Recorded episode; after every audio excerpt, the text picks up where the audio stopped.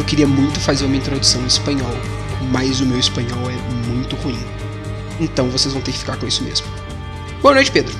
Boa noite. Só o Bernardo que tem a, a coragem de fazer uma introdução. Exatamente, não é nem a capacidade, é a coragem, porque a capacidade ele também não tem, não. Ai, cara, que bagulho bom. É, podia estar tá aqui, né? Podia. Vamos tentar chamar mais o Bernardo, é sempre legal quando ele aparece. Eu sinto saudade. Sim. Mas não é sobre o Bernardo que a gente tá falando aqui, é sobre Blasphemous 2. É o dia, Inclusive. é chegada a hora. A é gente fez um, uma mordiscada sobre o primeiro Blasphemous. Foi bem, foi bem simples, a gente não, né, foi uma mordiscada, a gente não falou tanto assim dele.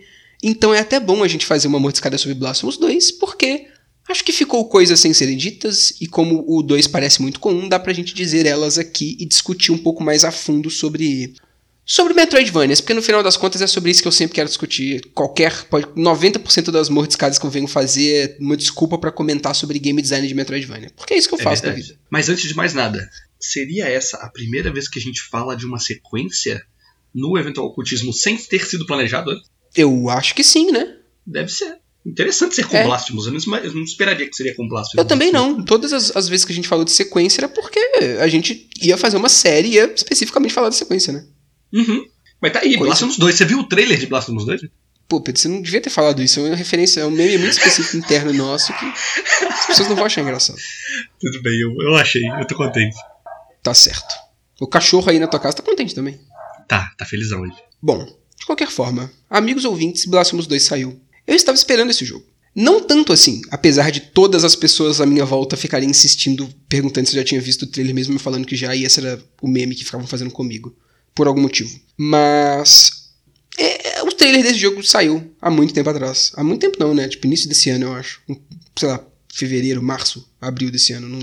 E foi um trailer legal, mas não teve tanta coisa assim em questão de, tipo assim, era muito parecido com o primeiro, tinha novas armas. Acho que o que ele mais estava se vendendo é, olha aqui, Blasphemous só que com novas armas. É, totalmente, sim. E, né, não, não tinha muita coisa.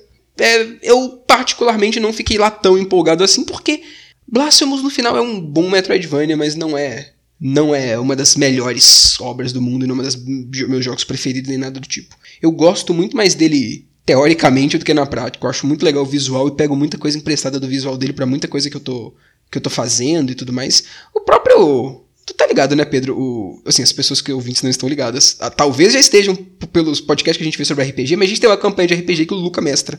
E o meu personagem de lá várias coisas da backstory dele e dos NPCs que envolvem ele foram muito baseadas em coisas do Blasphemous. Porque ligado, ligado. O, o, mundo que ele vive é meio que como se fosse a Espanha do universo de, de RPG de fantasia do Luca, né? Então fez sentido eu pegar essa referência. Uhum. Mas no final das contas é um jogo que eu acho legal e não muito mais do que isso. E, e a gente chegou a essa conclusão no podcast também, no, do primeiro jogo, não é? Sim, ele tem uma série de problemas assim que são meio frustrantes, mas no geral o saldo é positivo pra caramba. Eu fiquei curioso é. com o trailer de que, que é um Blasphemous 2? Que, qual, o que, que seria um Blasphemous 2? Porque o 1 ele já tão. Tipo, os problemas dele estão enraizados na maneira como ele pensa Metroidvania, eu acho. Com, hum... com os itens e coisas do tipo. Porque aquilo parece ser uma escolha consciente de design. Cara, mais ou menos. Tá, ok. Mas é porque eu acho que, tipo, tá, se eles querem fazer isso, sim, isso é Blasphemous, não tem pra onde fugir, porra. Se seria só fazer mais. E se é pra fazer mais, foda-se, não quero mais disso, já deu. Exatamente, então... exatamente. Tanto é que é, não, é um jogo que eu joguei várias vezes e tudo mais. Eu terminei ele, fiz uma, uma coisa ou outra.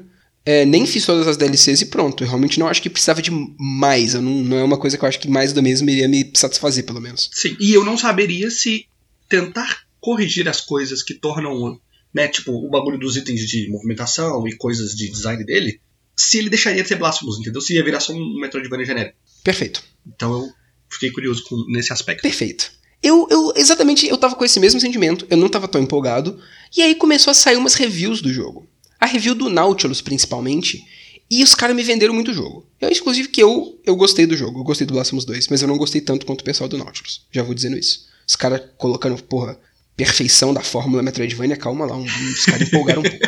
Eu, eu diria que os caras empolgaram um pouco. Mas o jogo é bom. E aí que tá, o que é mais interessante, Pedro, eu vim aqui para poder discutir sobre, sobre isso mesmo, é que a maioria das coisas que o Blasphemous faz mal superficialmente, esse jogo conserta. Ele aprimora, tipo, ele me parece um aprimoramento quase direto do, do primeiro jogo. Legal. Sinceramente. Mas isso Eu acho, inclusive, o- ele é tão parecido com o primeiro jogo, mas tão. Várias coisinhas de qualidade de vida ficaram melhores que eu acho difícil uma pessoa, tipo, jogar e não. E, no, no mínimo achar mesmo nível, ou provavelmente até melhor do que o primeiro jogo, sabe? Hum, Entendi. Mas isso não torna o jogo genérico, sim. Isso não, não tira de Não. outras partes. Não, porque. é, vamos lá, o que que ele, o que que ele melhora pra mim? Ah, uma das coisas que a gente sempre falava é o, o estilo de como é que funcionavam as habilidades de movimentação e que são mais inerentes de um Metroidvania no primeiro Blasphemous, né? Uhum. que era bem chato, que você podia equipar uma quantidade limitada e tinha que ficar trocando, e o uso dessas coisas era meio pouco inventivo no final das contas, né? Não era nada. E limitante.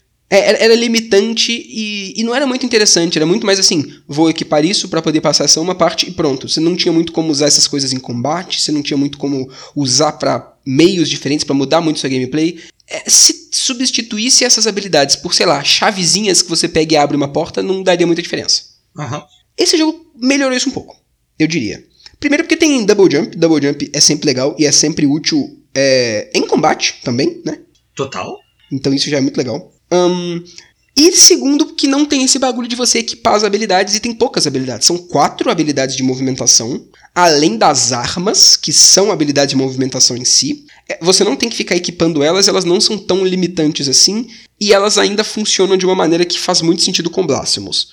E eu, eu, não- eu, sinceramente não, não, não acho que colocar do jeito que o Blasphemous enxergava no, no primeiro jogo, tipo, mudar isso deixa de ser Blasphemous. Sinceramente, eu acho que não, não te- teve nenhum desse problema. E eu definitivamente não senti que deixou de ser Blasphemous. Muito, pelo contrário, eu só deixei de, de, de ficar, "Ah, eu vou ter que não tô com o bagulho certo, vou trocar. E, e com aquele gosto de, ah, isso aqui é, ok, peguei uma habilidade de movimentação, mas ela tá sendo meio inútil em qualquer outro momento, a não ser um momento mega específico que eu vou precisar dela. Entendi. Isso foi um, um aprimoramento geral, assim. As coisas são usadas de maneira muito mais interessante, muito mais inventiva. Ainda mais porque, como as armas têm habilidades também, né? E as habilidades das armas, das três armas, elas são usadas para movimentação. Cada uma tem uma delas, né? A Sarmiento e Centerro, que é a, a rapieirinha. Você consegue atacar uns espelhos e, e aí o espelho te arremessa, tipo os barril do Donkey Kong, sabe? Aham. Que você a- entra neles, eles atiram você pra um lugar. Ela, é, tipo, ele, ele atira meio que teleportando você pra um lugar. Bem legal. E por mais que, né, a maior, a maior parte do tempo isso é usado pra. Ah, tem uma parede que você, num pulo que você não consegue fazer, aí você bate no trem e faz o pulo.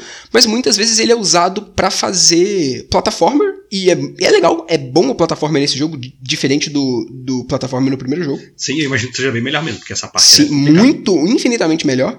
E a Sarmiento e Centerro também. E também esse negócio de você poder bater no espelho e ser arremessado, muitas vezes é presente é, durante combates. E é útil só pra você se movimentar durante o combate. Tipo, é daquelas salas que fecha e você tem que lutar. Aí vai lá e, tipo, tem um de cada lado da sala pra você ficar se arremessando um lado e pro outro. É bem legal. Ahn, ah, inclusive, gente, eu tô sendo muito direto aqui, falando diretamente, porque a gente já fez um, um outro Mordiscada sobre o Blasphemous, então se você não, não souber nada sobre o jogo, nada sobre Metroidvania, nada sobre qual que é o contexto dele, ouça o primeiro. Eu, É. eu acho que não tem porque a gente ficar perdendo tempo aqui explicando o que que é Blasphemous de novo, na verdade. Sim, é, em termos de temática, de estética e coisa tipo, a gente já falou antes, então acho que tá É, a gente já falou muito. Eu vou mais comparar ele com o primeiro aqui, então. Se tu não, não souber muito bem qual é que é, não tiver jogado e tudo mais, acho que ouvir o primeiro vai ser a, a melhor ideia. É, A não ser que, tipo, apareçam aliens no segundo ou mude muito drasticamente alguma coisa Nossa, assim. eu não. acho Completamente não. O, o, o, o segundo é, tipo, literalmente Blasphemous 2.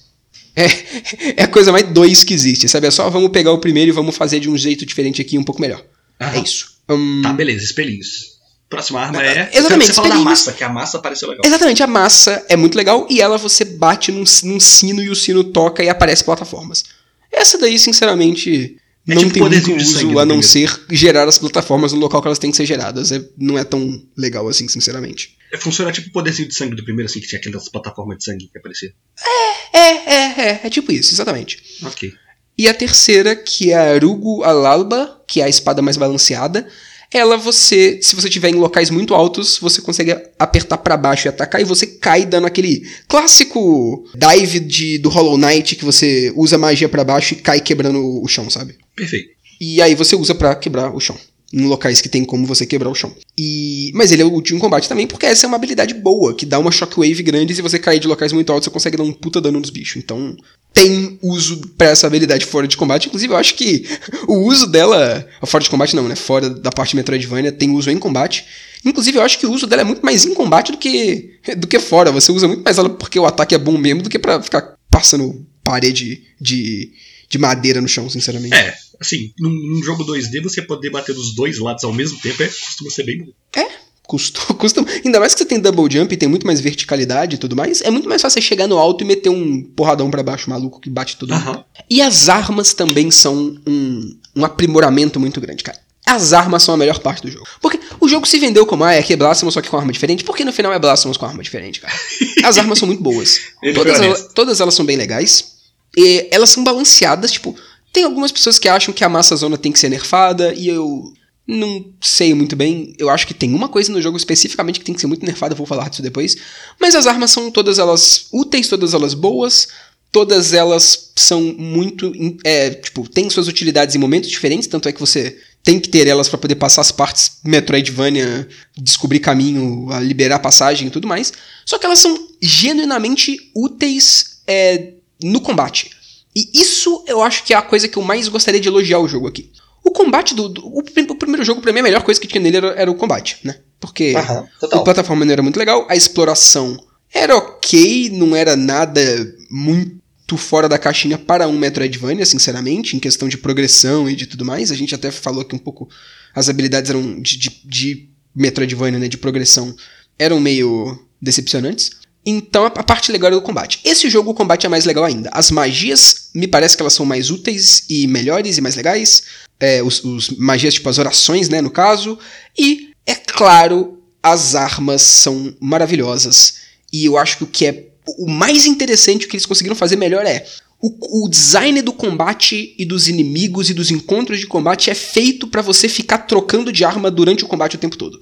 Ah, isso é, muito, é muito legal. Isso é muito foda. Isso né? é muito, muito foda. Se você falar, ah, vou. Porque no início do jogo você pode escolher qual arma você vai começar. Se você falar, ah, vou começar com essa arma e vou usar só ela, meu amigo, tu vai estar tá perdendo muita coisa.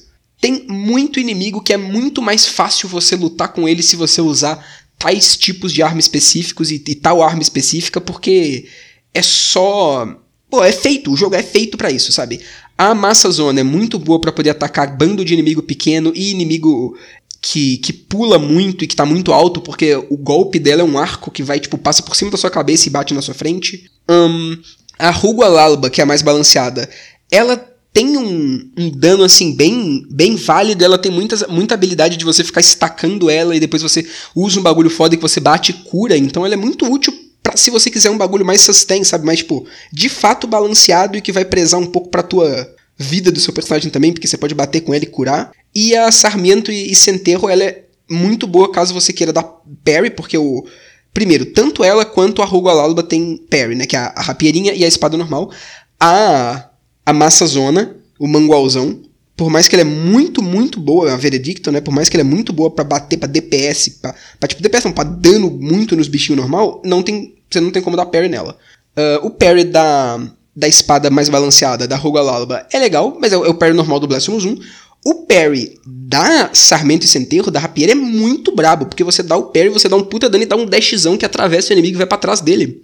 E esse dashzão carrega o, a tua barra, porque as armas elas têm muitas mecânicas diferentes, né? A, a Ruga Lalba, que é a espada balanceada, quando, como eu já disse, você vai batendo, vai acumulando fúria, você usa ela, você perde um pouco de vida, mas você dá uns golpes muito fudidamente fortes que te curam e que é muito bom. A Veredicto, a, o mangualzão, tem um botão que você aperta, que é o botão do parry, né? Como não tem parry, que você taca fogo nela. Esse fogo fica minando, tipo, diminuindo aos poucos a sua a sua barra de magia mesmo, né? De é, que se usa para usar as orações. Isso, e você vai dar mais dano e dano de fogo batendo com ela enquanto ela tá queimando.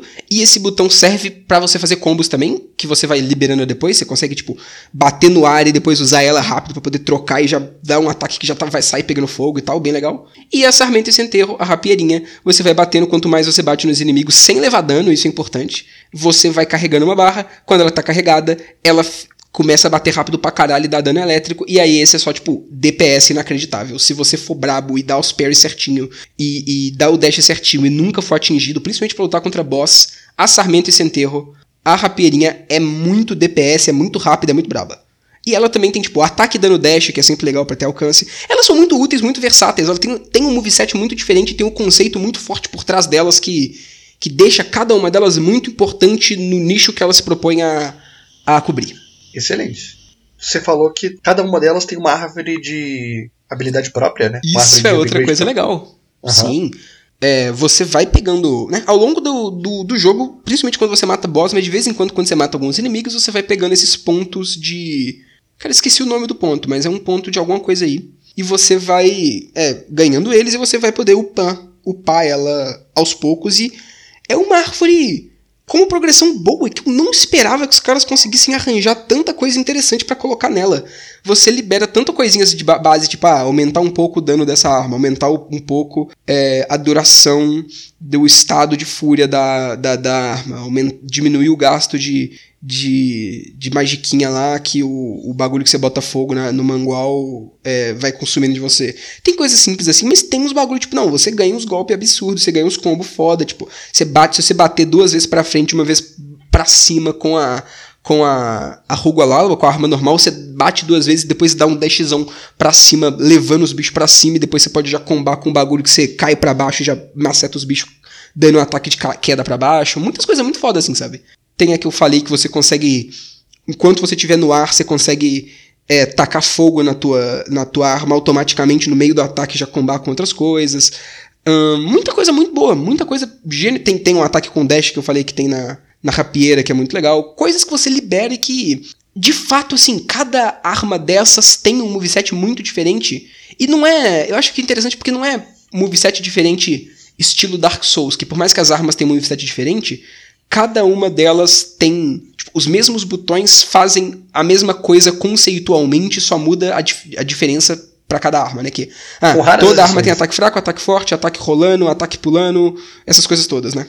Exato. No Blasphemous não é assim. Por exemplo, a, é, é, tem muita coisa que é mais própria de cada arma. A única arma que tem ataque que você pula e cai para baixo é o sabre balanceado, a Ruga Lalba. A única que tem. A única que tem é, ataque com dash é a rapieira. A única que você consegue clicar e carregar o seu ataque para dar um ataque mais forte é a Veredicto. Então cada uma tem mecânicas muito próprias dela também que vão se aprimorando ainda mais quando você vai upando a árvore de skill.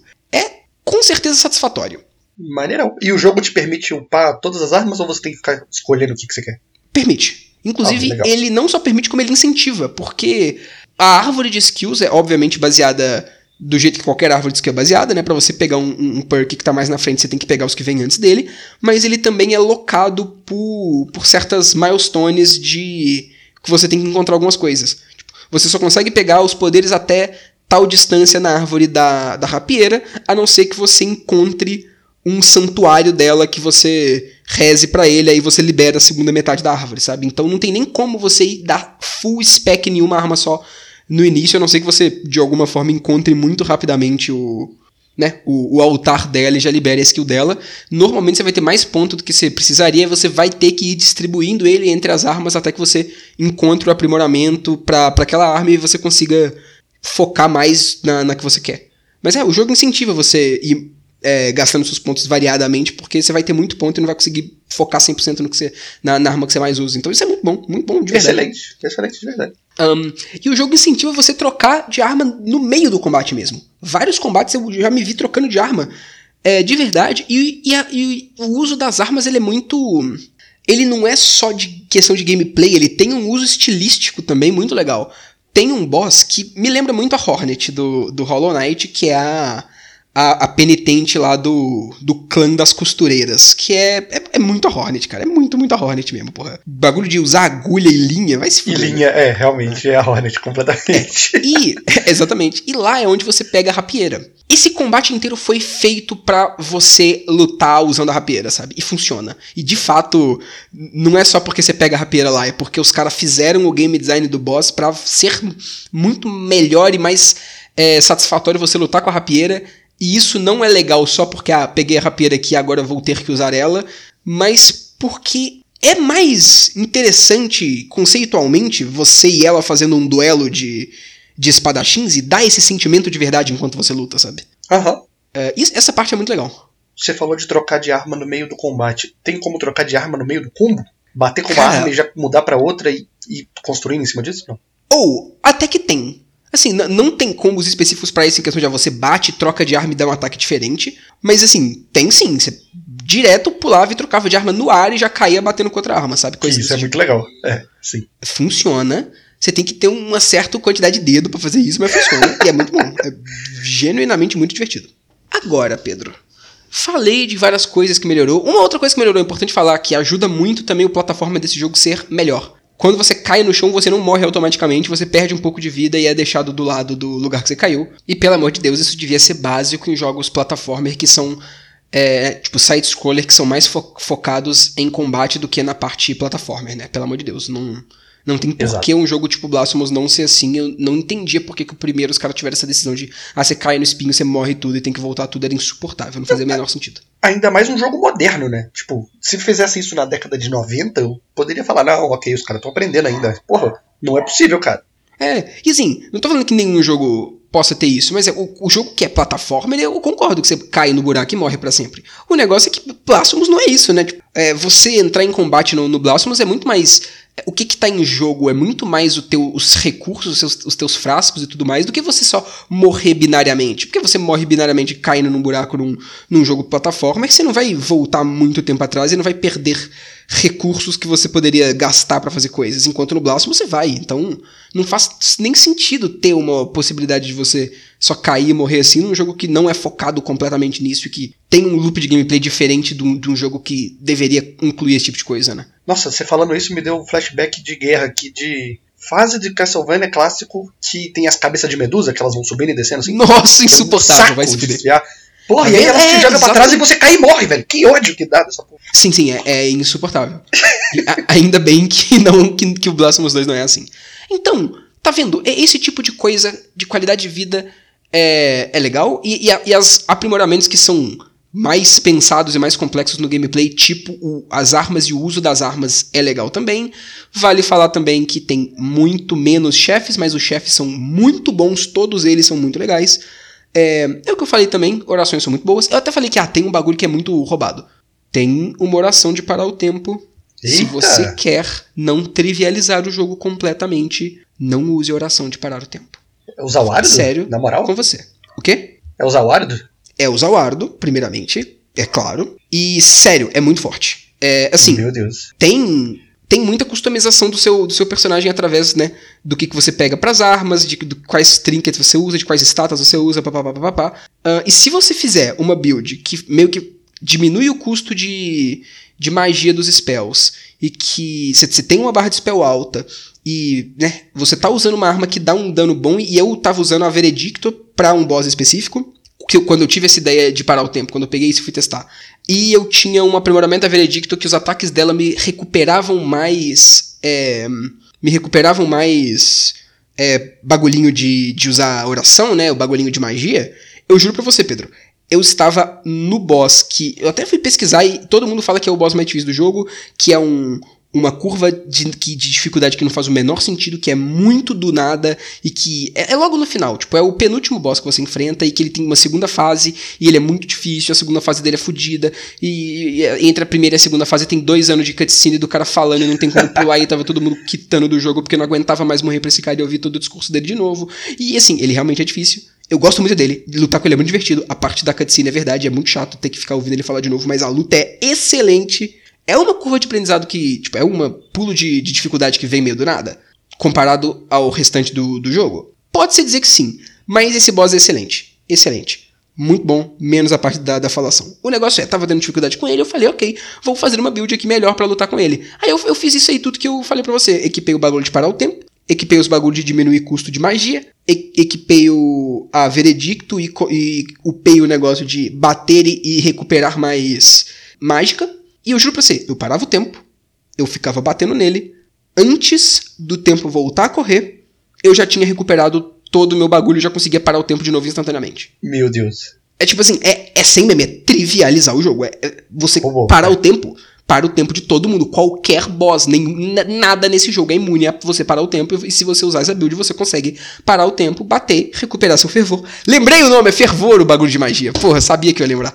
E você consegue parar o tempo de novo. E você consegue repetir isso para sempre, matar qualquer inimigo sem o inimigo ter chance de te bater. É ridículo, não faz o menor sentido. É, isso parece um problema de balanceamento, assim. É um Dá problema pra... de balanceamento, os caras deixarem se escapar e assim.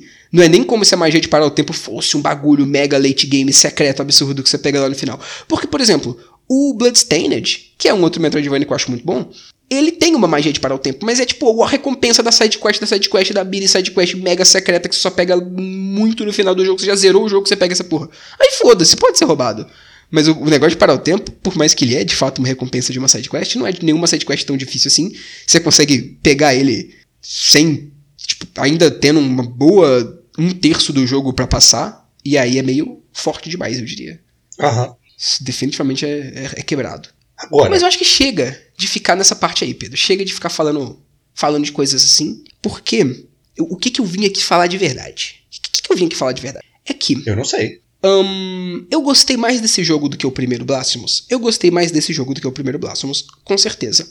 Mas eu, eu jogando esse jogo, eu não tive a percepção de que, nossa, esse jogo é o ápice dos Metroidvanias e é a masterização da forma de Metroidvania, igual, por exemplo, os caras do Nautilus falaram.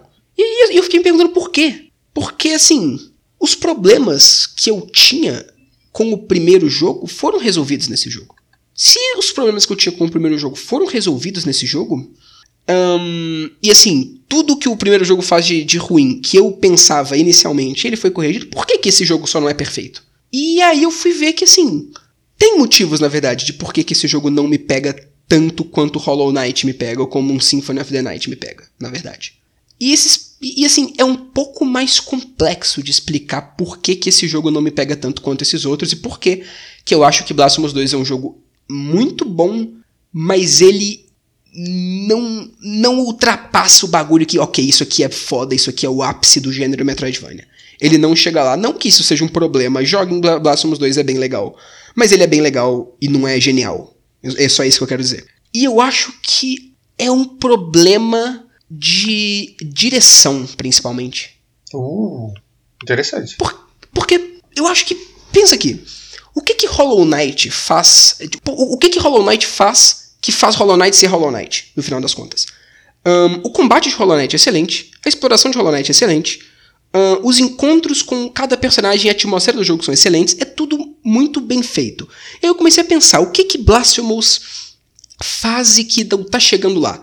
Porque a ambientação de Blasphemous é muito, é muito boa, a trilha sonora de Blasphemous é muito boa, é, o, o combate do Blasphemous é muito bom, mas eu acho que por mais que essas coisas sejam muito boas conceitualmente, a entrega delas não é tão bem feita quanto Hollow Knight, e isso é por causa da direção do jogo, sinceramente. Porque, Mas em que sentido, bem, assim, você acha? A progressão então, não, não tá Então, a, ó, várias coisas. A progressão, o jeito como as coisas são apresentadas para você e o jeito como o, os, os, os, devs e tudo mais pretendem que você se aproxime daquela história, um, como a história é contada é, em, me, em, maior ou menor grau, e, e acho que principalmente momentos é, marcantes e momentos de, de exploração e de perda e de, é, e de, de. Caramba, é difícil explicar. E de uma êxtase por causa de descoberta ah, que é muito importante pro Metroidvania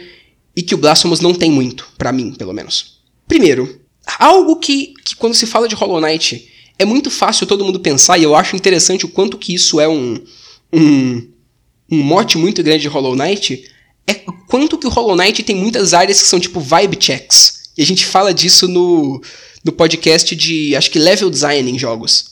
Que tem muitos momentos no, no, no Hollow Knight que você só chega em um lugar e a única função daquele lugar não é propor um, um desafio para você dentro do jogo, é meio que fazer a transição do sentimento que você deveria sentir naquela nova área, sabe? O, eu acho que o Hollow Knight é muito bom nisso e o Hollow Knight consegue conduzir os seus sentimentos como jogador de uma forma muito mais eficiente do que o, o Blasphemous consegue conduzir os seus sentimentos como é, enquanto jogador, sabe? Aham, entendi. É, quando você. É, tipo, é, o Blasphemous 2, principalmente, ele tem um mapa que não é tão grande quanto o de Hollow Knight, é claro, e cada um dos mapinhas dele é menorzinho. Os caras do Blasphemous falam isso mesmo. É, é muito fácil você é, passar. Tipo, você passa pouquíssimo tempo dentro de um mapa só e você já vai pro próximo.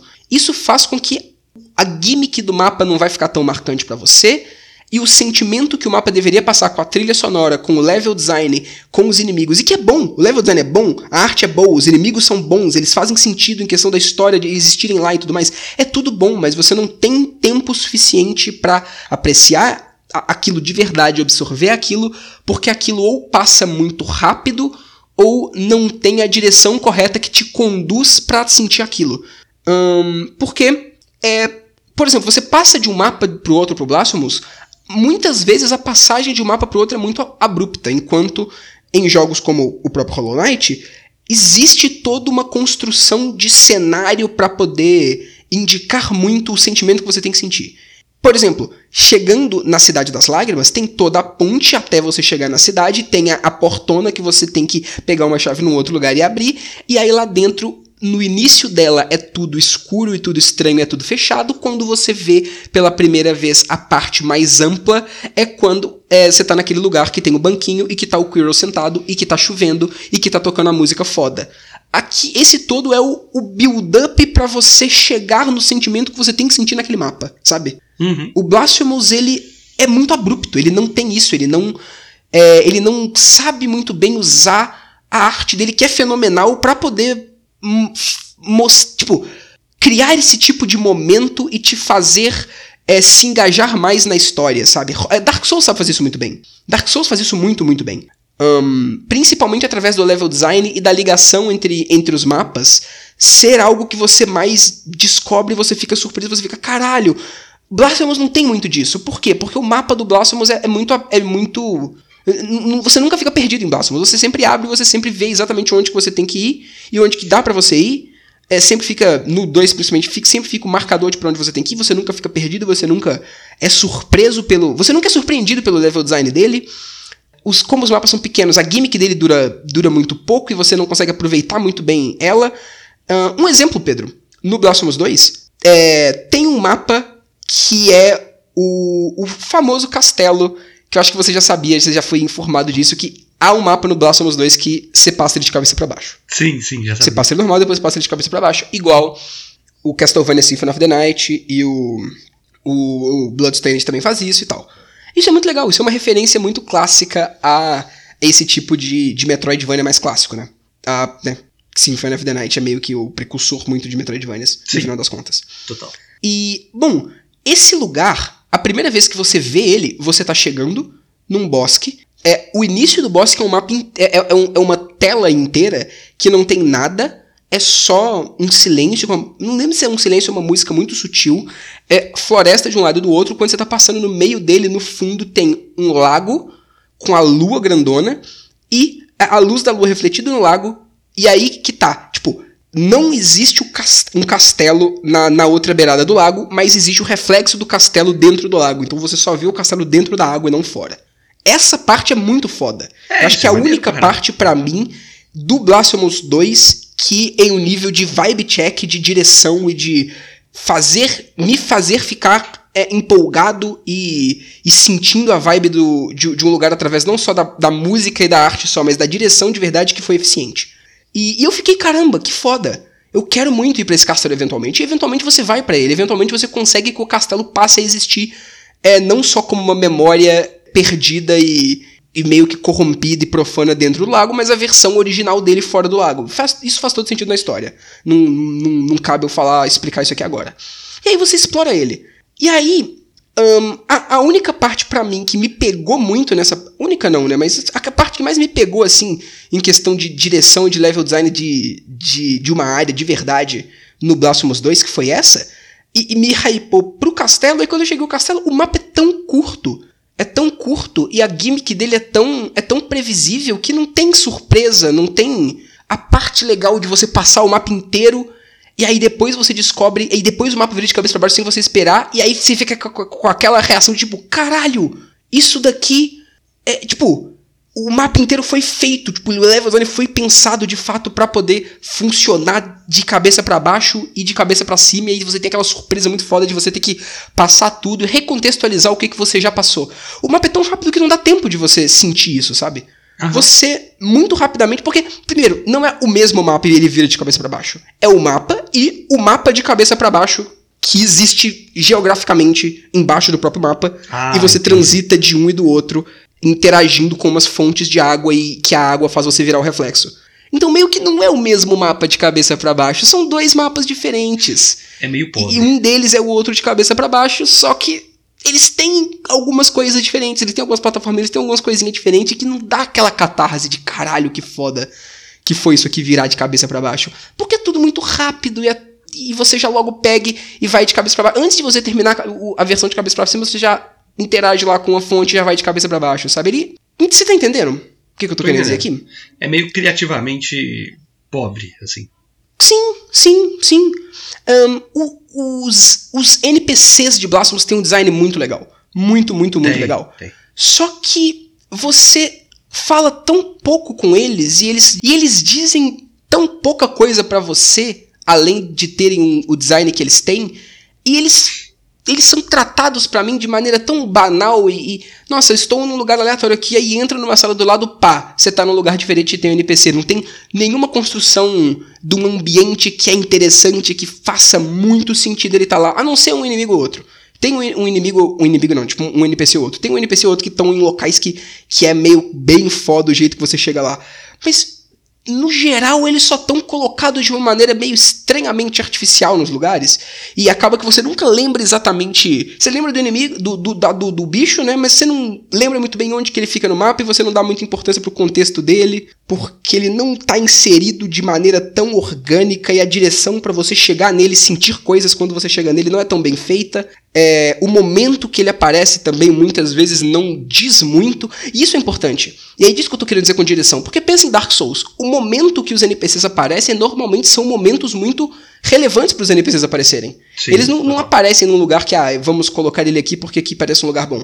Eles. O local que eles, que eles são colocados e o momento no jogo que eles são colocados é genu- genuinamente importante, né? O Sigvar sendo colocado na porta de Sense Fortress é, diz muito sobre quem é o Sigvard e sobre o que, que é Sense Fortress. E Sim. você conversar com ele, você abrir Sense Fortress e lá dentro ele estar passando pelo mapa e você ir ajudando ele, diz muito sobre o que, que é o personagem e sobre o que, que é o mapa. Ahn, até tipo, aquele em Dark Souls 1 também falando, aquele NPCzinho vendedor que você encontra no esgoto é, que liga a entrada de, de- dos esgotos, de The Deeps mesmo, pra Firelink Shrine. Que é aquele NPC, aquele undead cracudão lá, tá ligado? Aham, que vende os, os musgos. Exatamente. Ah, você, tipo, ele tá num lugar tão aleatório assim, diz muito sobre qual é que é daquele personagem e você vai ter que passar por aquele lugar porque ele tá num atalho, você vai ter que passar por ele várias vezes e sempre que você passa perto dele ele vai falar um bagulho com você aleatório você pode clicar lá pra conversar com ele. E ele estar lá também diz muito pra você sobre o tipo de coisa que você vai enfrentar, porque ele vende duas coisas principalmente que é mais relevante, né? Musgo e pedra de curar maldição. E Sim. logo em frente, dentro do, do, do esgoto, no mapa que vai vir, o que, que você vai enfrentar? Sapinho que, que te dá maldição. E mais pra frente, Blight Town, gente que te dá toxic, que você vai precisar do musgo pra poder se E- curar. E é interessante também que ela mora num lugar mega úmido, num esgotão, assim, ela vende musgo, que faz super sentido narrativo. Sim, faz super sentido. Esse tipo de coisa é um cuidado muito grande com esse tipo de storytelling, de, de contação de história através do ambiente. E, e- e- e, assim, muita gente fala que é do ambiente, e eu concordo que é do ambiente, mas sim, o que eu tô querendo dizer aqui é que não basta só você fazer o design legal dos inimigos e das criaturas, é você saber usar tudo isso em conjunto com a trilha sonora e com tudo, e isso é a direção que eu tô querendo dizer. Não é só você colocar a descrição de item interessante, é você colocar na hora certa também. E isso é a direção que eu acho que falta um pouco, um pouco em Blasphemous normalmente. Entendi. Mas olha só, eu tô vendo que você tá comparando muito com Hollow Knight com Dark Souls. Só Sim. que você falando, eu quero fazer o exercício aqui de pensar esse jogo comparado com o Blasphemous 1. Perfeito. Porque eu acho que nesse quesito, assim, de direção, o Blasphemous 1 é melhor. Concordo. Concordo. Porque ele sempre Os mapas de, são tipo, maiores e, e as coisas são mais significativas no 1. São, e Inclusive- ele faz sempre uma questão de, de fazer uma progressão, né? Tipo, tem sempre uma área de transição pra você chegar em uma área maior que vai vir depois, que vai ser onde você vai achar o que você tá procurando e tal. Sim, sim, sim. Sim, o Blasphemous 1 é tipo, ele definitivamente tem mais área de transição e os mapas são maiores e mais memoráveis. Tipo, facilmente os mapas de Blasphemous 1 vão- são mais memoráveis do que o, o do Blasphemous 2. Os Blasphemous, os, caramba, os do Blasphemous 2 são muito pequenos e, e muitos deles não têm transição nenhuma pra você ir de um pro outro. É, o Blasphemous 1 de fato é melhor nisso. E é estranho, porque por mais que o Blasphemous 2 seja muita coisa boa, ele não fez, tipo, Tá vendo? Tem coisa que ele ainda falta. E por mais que eu acho que o Blasphemous 1 é melhor, eu acho que ele ainda não é o supra-sumo disso. Não. Eu acho que uma, uma das coisas que, que a gente pode analisar também é o jeito que ele conta a história. Porque, hum, vamos lá, muitos jogos, principalmente após Dark Souls, adotaram esse storytelling através de descrição de item e de design de inimigo e bem minimalista em questão do, do, do world building e do que, que tá acontecendo, que você tem que juntar as peças, interpretar e papapá. Sim. Eu já vi gente se referindo a esse tipo de storytelling como storytelling arqueológico, assim, que você vai descobrindo as coisas. Justo, justo. Tem alguns jogos que eles são muito bem que, que esse, esse tipo de coisa é muito bem executado. Dark Souls eu acho que ele é muito bem executado. Hollow Knight eu acho que ele é muito bem executado. Outer Wilds é muito bem executado. Oi? Outer Wilds também. É, mas Outer Wilds não é tão assim, eu não acho. eu não o acho jogo que- é todo de ler coisa na, no textinho. Não, é, mas exatamente, o jogo é disso. Aí eu acho que não conta, porque é, é o loop principal do jogo. O bagulho do Hollow Knight e do, do Dark Souls é que ele tá fazendo isso meio que pra quem quiser engajar nessa parte. Eu não acho que o Hollow Knight é a mesma coisa, de, de forma alguma, na O verdade. Outer Wilds, no caso. É, eu não acho que Outer Wilds é a mesma coisa de forma alguma. Justo, ok. Eu acho que só o fato de colocar no, no, no plano principal assim não tira o mérito de ser basicamente a mesma coisa, mas tudo bem. Acho válido. Entendi. Justo, justo, justo, justo. Mas é que muita gente fala isso, e eu concordo com isso, mas é algo que, inclusive, eu já estou escrevendo muito, porque ainda vai chegar um podcast sobre Dark Souls, e eu quero muito falar, que eu entendo muito mais a história de Dark Souls pela sensação, pelas sensações que o jogo me passa através da direção dele de verdade e, e dos ambientes e das músicas e do contexto do jogo e da direção do jogo e da direção de arte do jogo do que lendo descrição de item e, e, e, tipo vendo vídeo do, do Vatvidia ou tentando entender a história desse jeito mais ah, literal, sabe? Eu, eu vou muito mais pra um lado de feeling. E eu acho que é, o jogo que faz que conta esse tipo de história da maneira correta vai muito mais pro lado de feeling. Eu acho que o Blasphemous ele não é, ele não faz isso mal de forma alguma, porque no final a história dele é boa. Mas eu acho que a história do Blasphemous é, é boa muito mais conceitualmente do que a execução dela. Eu, eu gosto muito da ideia do milagre e do milagre concedendo bênçãos, tipo, e, e- e orações de todo mundo sendo essas orações, tipo, coisas boas ou ruins, e isso fudendo a vida de um tanto de gente, você como penitente indo lá parar isso. E assim, o segundo jogo, ele não muda tanto, ele, ele tem uma tipo, ele tem coisas diferentes acontecendo, mas no final das contas, o que, que ele tá dizendo é a mesma coisa, o tema dele é a mesma coisa, eu não consigo ver muito propósito temático na existência desse jogo, mas foda-se, não é como se isso aqui fosse um filme, não necessariamente precisa de ter temas novos pra ser discutidos pra existir um novo jogo, porque, porra, jogo é jogo, no final das contas, né? Jogo não Exato. é, não é literatura e nem cinema pra ficar, ter que se ater tanto assim a... A história. Ah, exatamente. A... Não, é, não é história, mas tipo, a, nesse- a, tipo, necessidade de querer necessariamente dizer alguma coisa com, com a história, né? Tipo, o tema, a mensagem do bagulho. Eu, é dizer. particularmente, caguei pra história do Blasphemous 1 quando eu joguei. Assim, eu não li nada, eu não sei a história do Blasphemous 1. Se você me perguntar assim, eu e não que tá, por que, tu cagou, Pedro? Cara, eu achei muita palavra, muita injeção de linguiça, assim, e, e não me cativava nem um pouco. Concordo. tá- E é, o, e é o que eu acho. É, pra um jogo desses funcionar, ele não, não só tem que ter uma história boa, e o Blasphemous tem a história boa, ele tem que saber contar ela de, de, forma boa. E quando eu digo saber contar, é saber executar esse estilo que é difícil de ser executado É, é de, de storytelling arqueológica e através do, do ambiente e da direção de arte, sabe? É difícil. E o Blasphemous, não que ele falha completamente, ele tem momentos muito fortes e impactantes relacionados a isso, principalmente é, enquanto você interage com os NPCs você entende, tipo, que cada um da, da maioria deles ali são pessoas amaldiçoadas, entre aspas, pelas bênçãos do milagre, e você consegue muito bem ver o que, que o milagre está fazendo com, com aquela terra, e você consegue entender muito por causa da progressão do teu personagem, principalmente no primeiro jogo, por causa da, da, da espada e do quanto do espinho da espada crescendo, os caras 4 e tal. Você consegue entender o que, que tá acontecendo, é, conversando com algumas pessoas também, mas é, é tudo, pelo menos pra mim, pouco engajante no Blasphemous. É, sim. E. Como você falando, me fez realizar aqui que esse tipo de storytelling, ele se baseia muito forte em você estar interessado no que ele tá querendo te Com contar. certeza. Se você não tiver interessado, você não vai ler. Não, e os jogos que fazem isso melhor são jogos que conseguem te deixar interessado. É, Que eu acho que o Hollow Knight e o Dark Souls são eficientes porque eles conseguem te deixar interessado e curioso. O Blasphemous não que ele não consiga. O quê? Não, total, é isso mesmo. Assim é. O Blasphemous não que ele não consiga completamente. Ele consegue em partes, mas eu acho que ele consegue muito mais no nível de nossa, que coisa bizarra, vou tentar ler o que, que ela é. E aí você lê as primeiras coisas e começa a ver e, e não começa a ter resposta nenhuma mais imediata, e aí você fica com preguiça. Sim. Porque ele não te pega num nível muito emocional, pelo menos para mim. Não, para mim também não. Blasphemous para mim é uma tatuagem legal, entendeu? Eu vejo e falo, caralho, que foda, que imagem bacana, e eu vou sigo em frente. Sim, completamente, completamente. Concordo plenamente com isso, eu acho que uma forma muito boa de ilustrar isso bem é como que o final se dá, os finais do Blasphemous 2. Eu não vou falar da história dele, não vou dar spoiler para você, só que o jogo tem dois finais. Um final que é de boa, que é o final normal, que você chega lá e faz ele e que ele é ok, ele não é tão satisfatório assim, e tem o supostamente final verdadeiro, o final de verdade, papapá. O que que você tem que fazer para fazer o final verdadeiro? Para fazer o final verdadeiro, você tem que um, cumprir uma série de coisas e essa série de coisas vai te dar estátuas. Inclusive, eu esqueci de falar isso, né? Tem essa mecânica nova do Blasphemous 2 que é estatuazinhas de madeira do escultor que você consegue levar lá e ele esculpe, ele te dá e você consegue equipar e elas são te dão bônus e juntas elas te dão bônus mais legais e isso é muito legal. Só que isso é tipo é, as trinketzinhas que o jogo tinha, as contas de Rosário 2.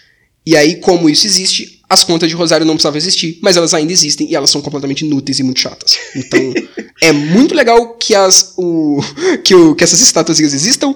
O fato de existir interações entre elas e delas terem uns bônus muito mais interessantes e diferentes é muito legal, me lembra muito os amuletos de Hollow Knight, comparando com o jeito que as contas de Rosário funcionavam no 1, mas isso fez com que todas as contas de Rosário literalmente só servem para te dar mais tanto de defesa física, mais tanto de defesa contra fogo, mais tanto de defesa contra eletricidade. Todas são assim. Todas. A não ser uma ou outra que te dá.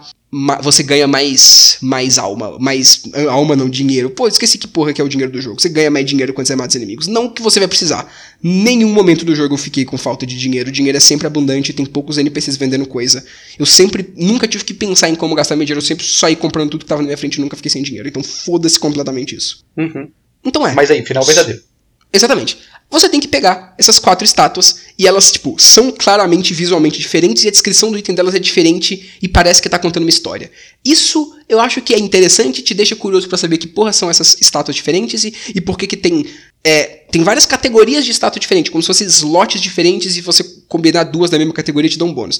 Todas elas, elas são muito semelhantes, mas elas, tipo, estão meio que em poses diferentes, viradas para posições diferentes e elas têm cor. Todas elas são de madeira. Todas as estátuas são de madeira, mas elas têm tipo uns paninhos, tipo uns mantinhos diferentes, assim. Elas chamam a atenção. Você vai ver a descrição deles.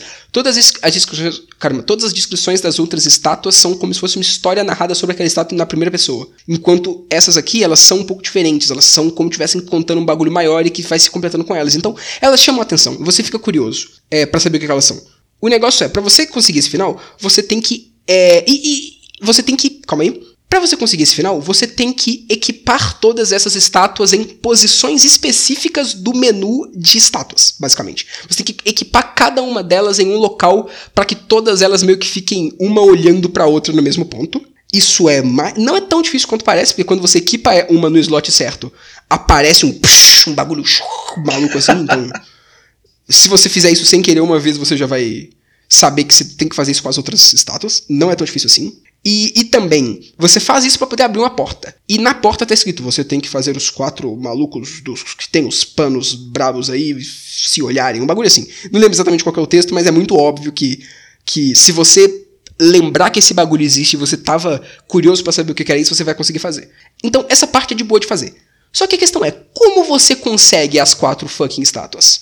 Aí que tá. Aí aí que fica foda você consegue com exploração e side quests e combates interessantes? Olha, você de fato consegue com exploração e com side quests.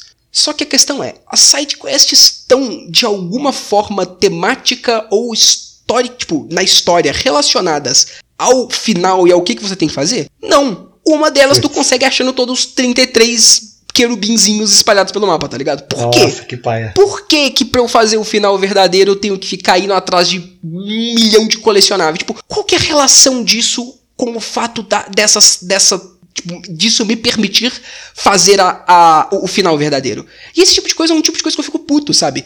Porque, para mim, se a história se propõe a ter finais, e, e, é diferentes, e é uma história que não é um final tipo, ah, um final memes ou um final não canônico, é um final verdadeiro e, e de um jogo que se propõe a, a ter coisas secretas e a, a contar a história de meios, de, de, forma meio através da descrição de itens e de sidequest de coisas, eu acho muito zoado o fato de que as side quests, as coisas que você deveriam é, que você deveria estar tá fazendo para entender a história, não te dão nada da história, só dão coisas para você em re relação à final, porque é o que se espera de uma side quest opcional, sabe? É, é muito é, decepcionante esse tipo de coisa. Então, sei lá, tu, tu, tu tem que ficar querendo explorar para poder descobrir isso e, e, porque, sinceramente, quando eu tava no final do jogo, eu tinha três das quatro estátuas, porque eu fiz três das quatro sidequests que eu tinha. Eu não sabia como que eu, que eu pegava a quarta estátua, e eu não tinha ideia do, de, do que, que eu tinha que fazer, porque todas as sidequests principais para mim eu já tinha terminado. É, e eu pesquisei na internet, e aí eu descobri que eu tinha que pegar todos os querubinzinhos, e eu desisti, porque eu não quero pegar todos os, os querubinzinhos, porque eu não me importo Mais que o suficiente uhum. para fazer isso. É triste isso. De novo, no Blasphemous 1 não tem esse problema, porque para chegar no final verdadeiro você tem que fazer uma sidequest, sim. Mas que é uma sidequest que tem envolvimento com a história e que é muito interessante, muito divertido Sim. Fazer. Sim. Então... E é, exatamente, é bizarro esse, esse, tipo de escolha, sabe? E pensa, compara isso com a sidequest que você tem que fazer no Hollow Knight para poder pegar o final verdadeiro da Radiance. Nossa, cara, muito mais satisfatório no Hollow Knight. É tão absolutamente vinculado com a história, tipo, te dá um entendimento, fazer a sidequest pra você fazer o final secundário, te dá um entendimento tão maior do que que tá acontecendo, cara. É, é assim, é, não dá para comparar, né? Não, não, não dá pra comparar. E, e, tem um jogo que é o, o Castlevania é, Area of Sorrow, Uhum. Você falou o bagulho das estátuas que eu lembrei disso. Porque no jogo, além de porradinhas e magias, você também tem slots que você consegue colocar almas dos inimigos que você vai matando e conseguindo, que te dão uhum. habilidades, dependendo uhum. de qual bicho que seja. E aí, plot twist do jogo, foda-se spoiler de um jogo aí que ninguém liga. Você descobre que você está jogando com a ressurreição do Drácula. O Olha. protagonista do jogo é o Drácula. Então, quando você chega no final do jogo, isso é, liber... é, é mostrado tal, maneiro. Para você conseguir o final verdadeiro, você tem que colocar almas nos slotinhos de almas que te dão as habilidades do Drácula dos outros jogos. Você tem que fazer a build de Drácula. E aí quando você chega no final, você tem. Você ganha mais, tipo, mais compreensão e o maluco consegue passar do bagulho lá.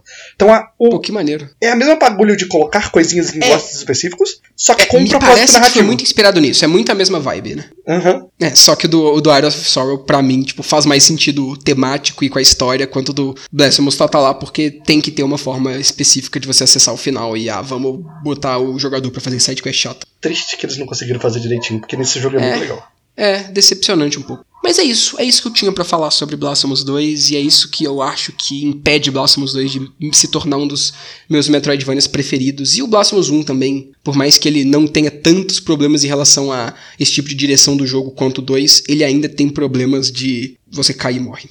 É muito triste você cair e morrer. Isso é muito triste mesmo. então é isso. É, é válido falar também que é, a exploração do jogo é, é, só teoricamente maior, porque as armas te dão poderes diferentes, e, tipo, você tem muito lugar que você teoricamente pode ir, mas no final das contas isso não muda tanta coisa e, e o jogo é até que bem linear, talvez, tanto quanto o primeiro Blasphemous, talvez tipo um pouco mais linear do que o primeiro, é bizarro isso, sinceramente. E, e eu vi também que as, aquelas animaçõezinhas maneiras de execuções de bonecos agora também não existe mais, é tudo a mesma parada. Existe, hum. existe, na verdade. O negócio é, isso é, uma, é, um, é um bagulho que muita gente tava reclamando, mas que é, eu acho que elas não entenderam. Ah. Porque no primeiro jogo não são todos os inimigos que tinham animação, ou eram, não lembro.